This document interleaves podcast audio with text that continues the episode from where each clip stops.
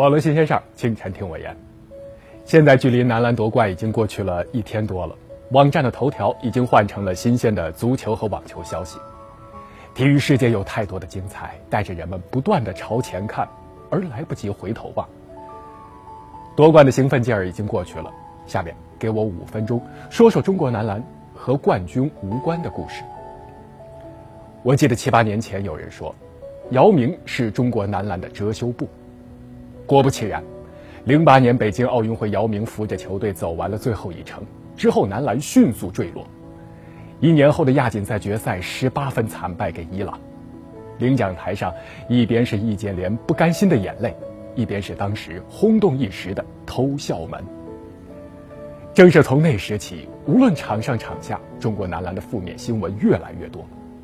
伦敦奥运会全败，一三年亚锦赛第五，欧洲名帅扬纳基斯和篮管中心的矛盾更是因为这一幕而尽人皆知。后来杨纳基斯留给中国篮球一句话：“请让主教练说了算。”此后，国外的教练圈流传着。千万别碰中国队主帅位置的说法。国内教练说，男篮已经这样了，老的老，小的小，谁带也好不了。正是在这样的背景下，龚鲁明来了，没有合同，没有工资，把自己和这支没人要的国家队绑在了一起。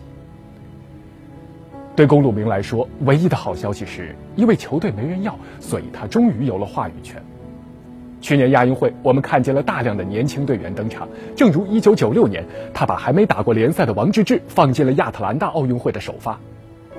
那次，我们记住了追风少年对罗宾逊和希尔的大帽，而这次，留下的却是四十年亚运征程里最差的第五名。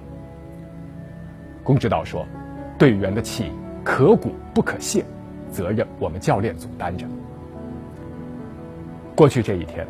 龚鲁明在网友的嘴里是众口一词的英雄，因为十月三号中国男篮登上了亚洲之巅。可是从仁川亚运会闭幕一直到长沙亚锦赛开幕，龚鲁明被质疑甚至被辱骂了整整的一年时间。十天后，成绩让一切烟消云散。乔丹的大学恩师迪恩·史密斯也有过类似的过去。一九八二年，乔丹带着北卡夺冠。哨响那一刻，有人激动地搂着史密斯说：“教练，所有怀疑你的人都可以闭嘴了。”而史密斯的回应是：“我和两个小时前并没有什么区别。”前天晚上，队员们集体蹦上领奖台的时候，龚鲁明淡淡的在场边看着，他还是那个龚鲁明，只是我们变了。曾经网上流传的主教练几宗最重要的一条是不重用郭艾伦。亚运会上，龚鲁明曾经狠狠批评过他。这个天才少年曾经让不少主教练恨得牙痒痒。邓华德因为他不好好听战术安排，直接把他赶回了更衣室。之前在国青队，他和队友逼宫，导致主帅范斌下课。之后还因为多次违反队规，被国字号球队除名。联赛中也有过顶撞主教练吴庆龙的劣迹。《三国志》里描写曹操有一句话：“乱世奸雄。”治世能臣。这次亚锦赛，郭艾伦大放异彩，帮着龚鲁明摆脱了这宗罪，也让自己在国家队的未来充满了希望。亚锦赛开赛后，不少记者也在吐槽：见惯了大场面的大伙儿，突然被扔进了一个学校体育馆里。承办这次比赛的是长沙民政职业技术学院体育馆，球馆其实不小，能坐将近八千人。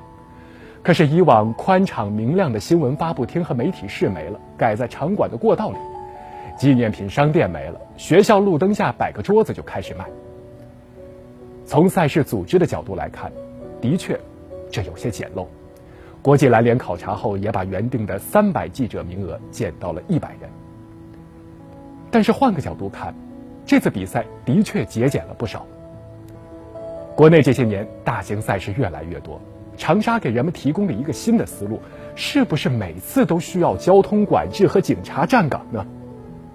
学校比赛期间正常上课，你热血沸腾看球，我安安静静读书，不也挺好吗？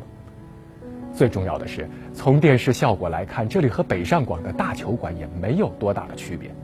这里响起的声音和中国男篮一起，被写进了历史。